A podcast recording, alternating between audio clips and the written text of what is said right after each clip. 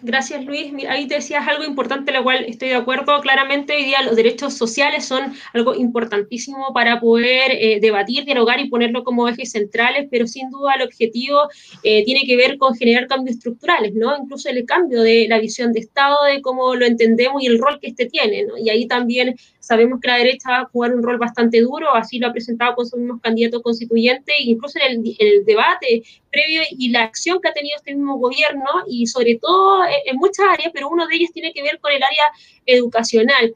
Y acá en la región de Valparaíso, eh, bueno, y ahí la pregunta va para Cristian, en la región de Valparaíso, al igual que todo el país, goza tanto como la, las tradicionales educación privada, eh, en este caso subvencionada, y también municipal. Al momento de cómo analizar parte de ella, la, cómo, se, cómo se ha llevado a cabo la, la, pandemia en materia de educación, hemos visto grandes diferencias de cómo poder entender la educación para aquellos que son, en este caso, los niños, niñas, adolescentes, pero a la vez también con el rol que han jugado los profesores y entender también por parte de este gobierno el rol de la educación como un derecho social y no como también un rol propio o incluso derivado para poder eh, generar los, los, movimientos económicos que el país eh, hoy día tiene a raíz de esta crisis sanitaria que lleva con una crisis económica. Ahí, Cristian, eh, no sé si, si, tienes alguna reflexión, visión de cómo hoy día el ministro Palacio ha llevado a cabo esta acción que ha sido bastante brutal, yo creo que súper agresiva con los profesores, ¿no? Y, pero también con aquellos, no entender, ¿no? Las desigualdades que se dan dentro de los territorios eh, de los diferentes lugares que tienen lógica centralista, ¿no? Y también propiamente tal en materia de desigualdad en toda su arista.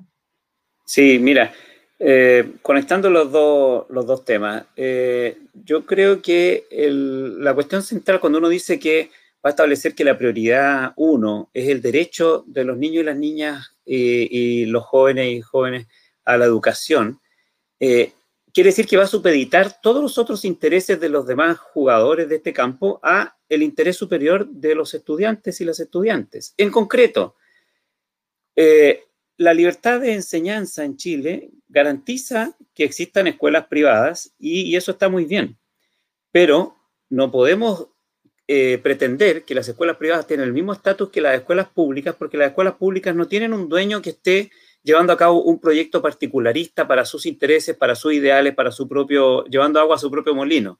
Las escuelas públicas son el molino de todos, son el, espacio abierto de la sociedad. Entonces, la Constitución tiene que reconocer que la educación pública tiene un estatus superior a la educación privada y que es el hecho de que el Estado se obliga a garantizar los derechos educativos, los derechos de los niños y las niñas en el campo de la educación a través de la educación pública. No quiere decir eso que la educación privada desaparezca, ni mucho menos. Incluso el Estado puede seguir apoyando la educación privada, pero tiene que supeditar cualquier otro interés de la educación privada a garantizar ese derecho. Hoy día eso no, es, no ha sido así.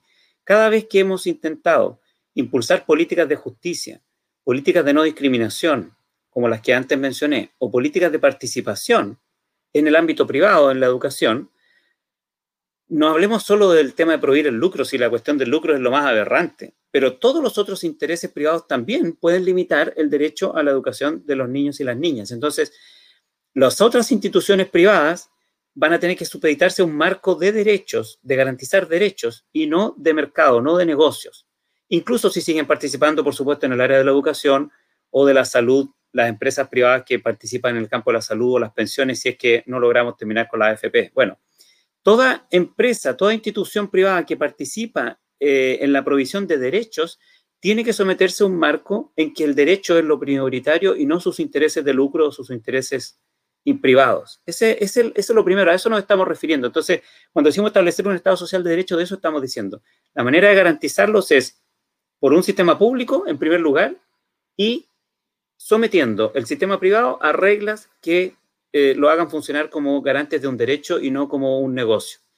Y en segundo lugar, en el caso ahora de la educación, no sé, si es que aplica también para el caso de la salud, pero en el caso de la educación, la educación se garantiza con una buena profesión docente. En educación no son las platas, no son los computadores, no son los edificios, son los profesores y las profesoras los que garantizan en la práctica el derecho a la educación. Entonces yo pienso que en la Constitución también podemos establecer el estatus especial que tiene la profesión docente para garantizar el derecho universal a una buena educación. Todo lo demás que ocurre en educación, diríamos que es secundario respecto a estas dos cuestiones que acabo de decir.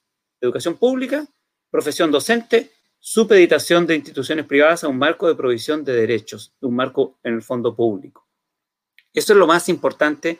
Y si es que tú me preguntas ahora por la contingencia, eh, la contingencia no hace más que demostrar esto. Un Estado que en medio de una catástrofe no es capaz de garantizar eh, la salud, la seguridad, la confianza a las familias, no es capaz de garantizar un espacio de sociabilidad, de desconfinamiento, que, es el sistema educacional hoy día para los niños y las niñas, porque no tiene capacidad de liderazgo, porque no tiene credibilidad y porque no logra conducir el sistema en función de los intereses públicos y el interés superior de los niños y las niñas, sino que simplemente tiene que pedir por favor o tiene que poner unos fondos concursables y cuando al ministro le preguntan si van a estar los, medios en la escuela, dice que hay un fondo concursable, que 400 escuelas quizás se lo pueden ganar. Ese tipo de lógicas es, a las que nos referimos. Eso no da ninguna confianza. Y las declaraciones del ministro Palacio también las comenté el otro día ya para las personas que les interese in extenso, pueden citar, buscar nuestro, nuestro Facebook, nuestro Twitter. Eh, la falta de respeto del ministro lo único que hace es eh, poner la guinda de una torta que está construida hace mucho tiempo, que es que en Chile a la profesión docente no se le respeta a la luz, a, la altura de lo que se le exige.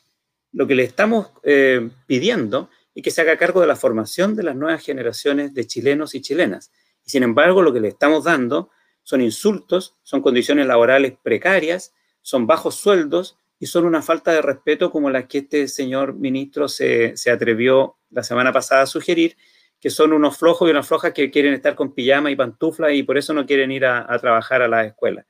Ese tipo de, declaraciones lo único que hace es mostrar esto, eh, la falta de empatía con el sistema educacional, con los actores del sistema educacional, pero más en general la falta de respeto hacia la profesión docente. Por eso yo estoy diciendo que en la nueva constitución creo que podemos establecer ese estatus especial no solo para prevenir las insolencias de un, ministro de Economía como este, sino para que el país en realidad le dé eh, los recursos, los medios, las condiciones de trabajo y la dignidad que requiere esta profesión, que es al final del día, insisto, la que garantiza en la práctica el derecho a la educación, porque este tipo de derechos no se garantiza con un juez porque alguien ponga una demanda porque su niño no aprendió la tabla del 3.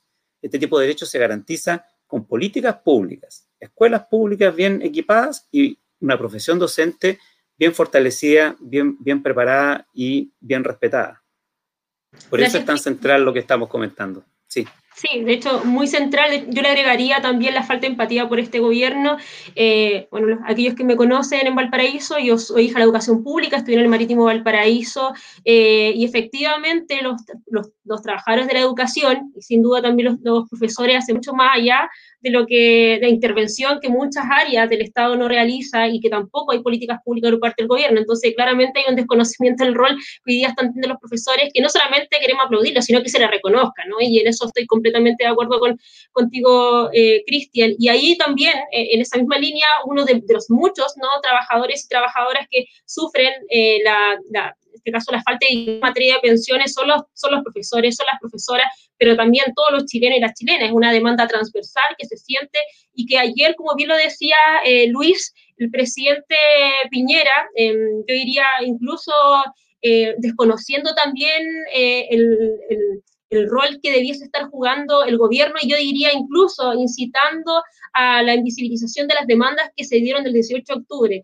hasta ahora Em, eh, se levanta una propuesta, una propuesta que, como bien decía Luis, quedamos todos como, ¿por qué lo hace? No, no tiene sentido, no tiene cabeza, y a lo mejor si nos puedes comentar cómo la ha asumido, cómo la han tomado ustedes como eh, coordinadora NOMA FP, y también la crítica pertinente, y cuál por qué no, por qué no es, buena esa reforma, sino que hoy día debemos avanzar en otra línea.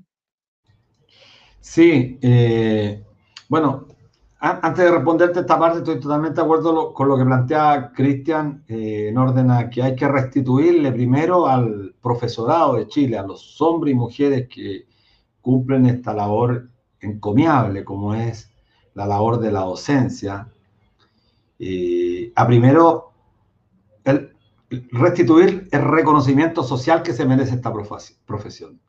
Porque con las agresiones de las cuales son víctimas por ministros que jamás han tenido un vínculo real con la educación. Lo que se hace es mancillar justamente una de las profesiones o la profesión más antigua del mundo. Los profesores existen antes que Homero. Es la profesión más antigua. Y una sociedad que pretende construirse sobre la base de estructuras sólidas, donde los sujetos que la constituyen, que la conforman, tengan la suficiente capacidad para construir un Estado respetuoso de los derechos más elementales, ciertamente pasa porque quienes están en el ejercicio de la educación sean personas respetadas. Y cuando tenemos ministros que son capaces de emitir juicios absolutamente desmedidos, temerarios, ahí se da cuenta uno que el Estado está siendo administrado por gente que desprecia al profesorado. Y por lo tanto comparto plenamente lo que decía Cristian. Ahora, vinculándolo con el tema de la pensión, de la, de la previsión chilena, bueno, los profesores están aquí sufriendo las consecuencias de un modelo absolutamente fracasado. La capitalización individual, que es la antípoda de los sistemas de seguridad social que se funden sobre la base de la solidaridad, y estos funcionan sobre la base de la capitalización individual, es decir, esta vieja política, ráscate por tus propias uñas, ha hecho posible justamente que tengamos una cantidad impresionante de profesoras con pensiones que son absolutamente miserables, por debajo de los 200 mil pesos. El caso de la profesora María Angélica Ojeda de Antofagasta, que se convirtió en el ícono en la lucha por tratar de recuperar parte de su ahorro y que terminó perdiéndolo en la Corte Suprema, es la expresión más concreta y material de cómo una profesora después de 40 años puede llegar a recibir una pensión de 200 mil pesos. Si el Estado, si el Estado en una sociedad incapaz de otorgarle a una profesora que ha trabajado 35, 40 años una pensión que la dignifique como tal, es un Estado fallido. Esa es la mejor expresión de que estamos frente a un Estado fallido. O sea, porque, ¿qué te preguntan? ¿Qué te preguntan los defensores de las AFP? A mí, por lo menos, los bots y todos estos fanáticos. ¿Y cuántos años cotizó? ¿Y cuánto ganaba? ¿Y qué interesa eso? ¿Qué interesa cuántos años cotizó? Esa profesora trabajó 30 o 35 años, por lo tanto, por su aula pasaron 18 mil, 20 mil alumnos, 20 mil personas, 20 mil seres humanos. Y ella hizo una contribución. Nosotros le debemos a ella un reconocimiento. Y por lo tanto, así como en la constitución política se le garantiza a los ex jefes de Estado una pensión vitalicia que es escandalosamente millonaria, bueno, a los profesores todos debieran tener un estándar mínimo, todos, por el solo hecho de haber sido profesores. Bueno, pero todos los chilenos, todos los todos, los, todos quienes viven, todos los seres humanos se merecen ese reconocimiento, no es una condición.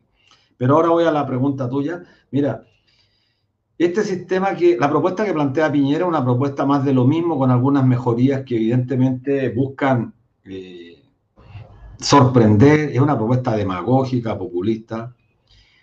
Con los mismos recursos públicos se pretende mejorar el pilar solidario. Se aumenta la cobertura un 60 o un 80%, es decir, casi 400 mil personas van a recibir una pensión que antes no tenían. Claro, uno tiene que ser absolutamente coherente. Antes no tener nada y tener 80 mil pesos, por supuesto que es mejor tener los 80 mil pesos.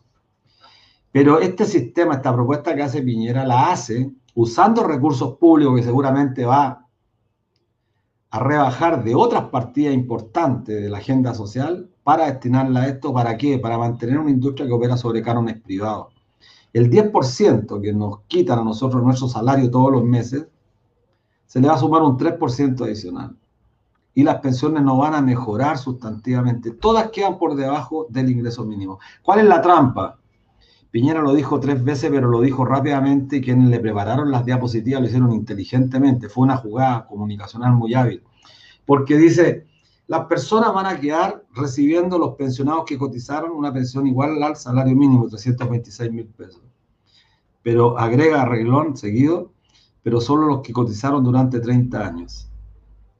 Y la gente, para que sepa, los que cotizaron 30 años, tengo ese dato porque estuvimos revisando, el 12% de las mujeres 12% de las mujeres solamente han cotizado 30 años y de los hombres solamente el 21%. El promedio es el 15%. Es decir, hay un 85% de las personas jubiladas que no va a poder acceder a este beneficio y eso no lo dicen. Entonces, siempre está la mentira. Es la práctica de un mitómano que desgraciadamente se ha hecho del Estado. Yo lo he calificado como un pequeño dictador, porque en realidad ha gobernado con estados de excepción, con mucha represión y creo que hoy día llegó el momento de que los congresistas se pongan, se pongan firmes y no le permitan renovar el estado de excepción. No podemos tener más de un año con toque y queda. Esto está haciéndole muy mal a la salud de los seres humanos. Mira, hoy día tiraron una cantidad impresionante, comunas nuevamente a fase 2, confinamiento, los fines de semana. Pero los hombres y las mujeres que se levantan todos los días de luna a viernes a trabajar el fin de semana, quisieran salir con sus hijos a un parque, a caminar, y no pueden hacerlo. Pero sin embargo, los sectores de las tres comunas más ricas de este país tienen casas de 200, 300, 400 metros cuadrados, 1000 metros cuadrados, tienen parcelas, tienen piscinas. Claro, ahí es muy grato estar, pero en un departamento hacinado, en una casa pequeña, como la gran mayoría de las comunas del Gran Santiago, la misma región de Valparaíso, la gente está sufriendo mucho. La salud física y, emocional es grave, bueno, y Cristian lo sabe perfectamente porque los profesores no solamente están hoy día cumpliendo la labor de educar, están cumpliendo otras labores. Están cumpliendo labores que muchas veces no recibieron formación tienen que cumplir el rol de asistente social, de psicólogo, de ayuda a los matrimonios. El tema de la educación es integral, es una cosa muy grande y el profesor se enfrenta a tener que lidiar con los apoderados, a tener que lidiar con los niños pequeños que están en un computador y que están absolutamente absorbidos por la tecnología, que al mismo tiempo se convierte en un calvario para los pequeños que están intentando educarse sin tener el contacto de la relación social con otros seres humanos, porque la educación es un proceso colectivo. Entonces estamos enfrentados a una situación crítica, Natalie, Natalie, y Piñera, abusando del drama que viven cientos de compatriotas, tira este anuncio, como te digo, rimbombante, pero creo que ahora llegó el momento que faltando 40 días para el proceso constituyente, vale la pena que el Congreso se ponga de pie y, no le acepte absolutamente nada. Basta ya de que sigan jugando con las ilusiones de nuestro, nuestro pueblo, porque al fin de cuentas la lucha, eh, la consigna Noma FP la que está rayada en todo el país, este Puerto William hay rayado de Noma FP, y creo que la, la, la, consigna que expresa un sentimiento general. Y con este nivel de, de deterioro después de los dos retiros, bueno, aquí hay que pasar una discusión de fondo. Y si Piñera quiere mejorar las pensiones, que por supuesto nadie va a estar en contra la gente más pobre, bueno, que lo haga ahora a través de una ley express, pero el tema grande de la nueva propuesta previsional tiene que ser parte de un debate que primero arranque en la constitución que vamos a construir.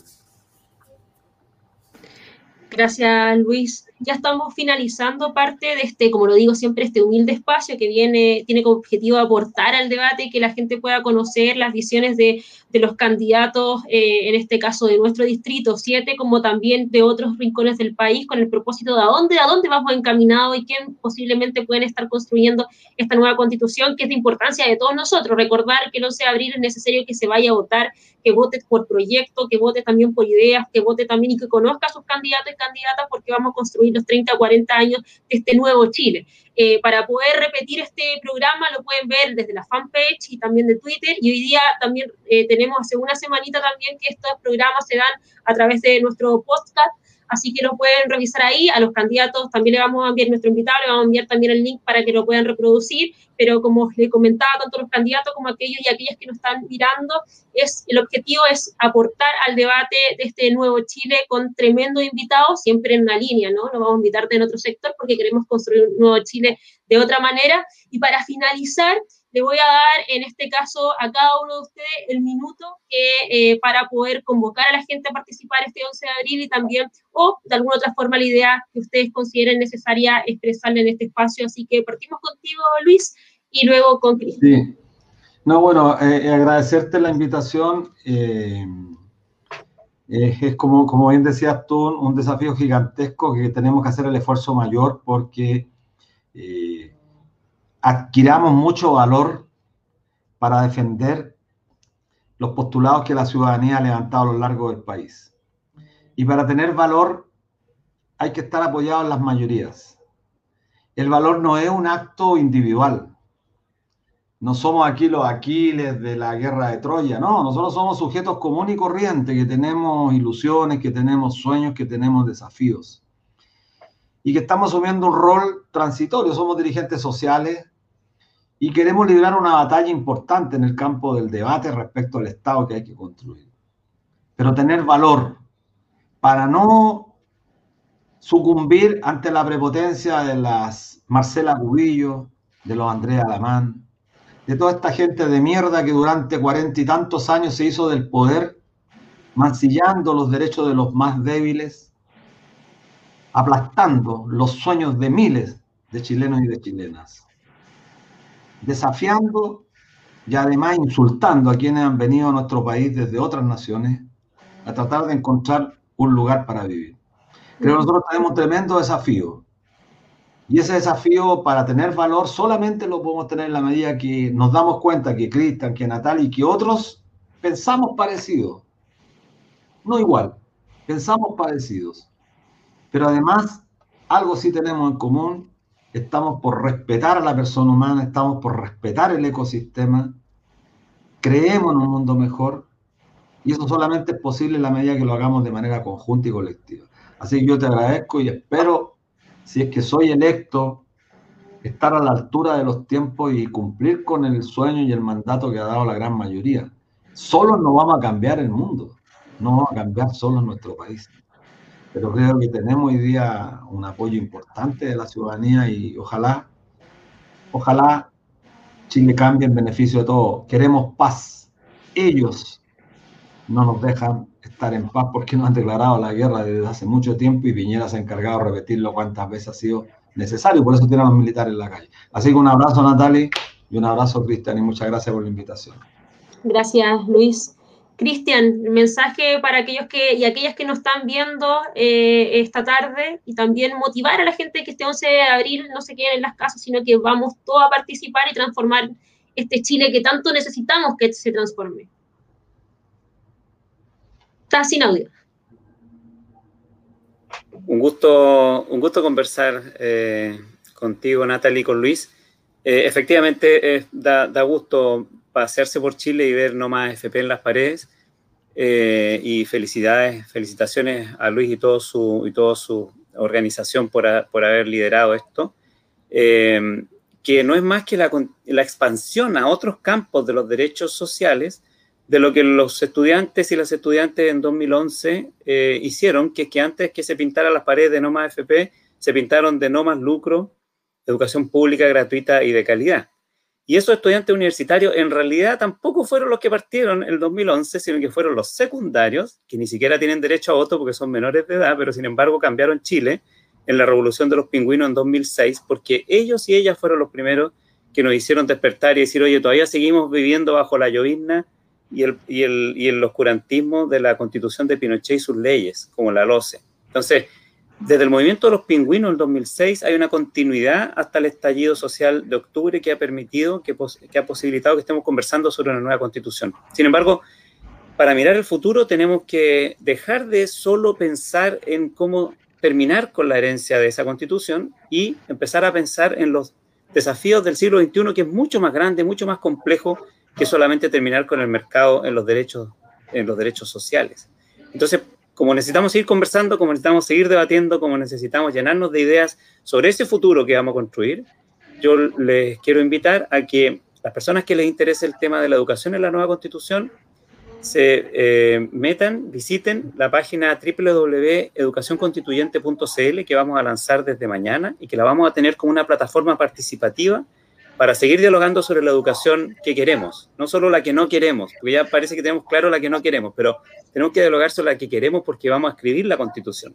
No solo vamos a borrar la constitución de Pinochet, sino que vamos a escribir la constitución del pueblo. Y esa la queremos, queremos invitarles a todos, a todas, a que sus ideas, sus conversaciones, puede que sean reflexiones privadas o conversaciones en sus equipos docentes, en sus escuelas, en sus familias, las suban, las, eh, compartan en esa plataforma nosotros nos vamos a eh, comprometer a sistematizarlas, a dialogar y a llevarlas a la Convención Constitucional para que la nueva Constitución, en el capítulo de los derechos económicos, sociales y en particular en el derecho a la educación, representen la voz de las mayorías y especialmente quienes han estado poniendo el hombro en hacer del sistema educacional un sistema que garantice los derechos de las personas. Así es que esa es mi invitación. Mi invitación es a seguir conversando porque queda mucho que, que, hablar eh, sobre la nueva educación y para que de una vez por todas nos dejemos de hablar de la vieja educación que la vamos a dejar solo para los libros de historia, como un momento de desquiciamiento en que los Chicago Boys quisieron convencernos de que los derechos de los niños y las niñas se podían transar en el mercado. Gracias, Muchas gracias. Muchas gracias a ti, Cristian, y a ti también, Luis. Agradecida por su tiempo, su espacio y también por este espacio que, han podido asistir, porque se entiende, son candidatos, están, me imagino, con una agenda muy apretada y dar a conocer su idea, sus propuestas, su visión para nosotros y para aquellos que nos están viendo y aquellas que nos están viendo también es muy importante. Así que mil gracias y me voy completamente esperanzada que podemos tener un Chile completamente distinto. Así que insisto a la gente a conocer las propuestas, a conocer el contenido, a conocer a quién representa este los proyectos. Así que nada, nos vemos el próximo jueves con otros invitados para hablar de este nuevo Chile que queremos. Que estén muy bien. Chao, chao. Gracias, chao, chao. Chao, gracias.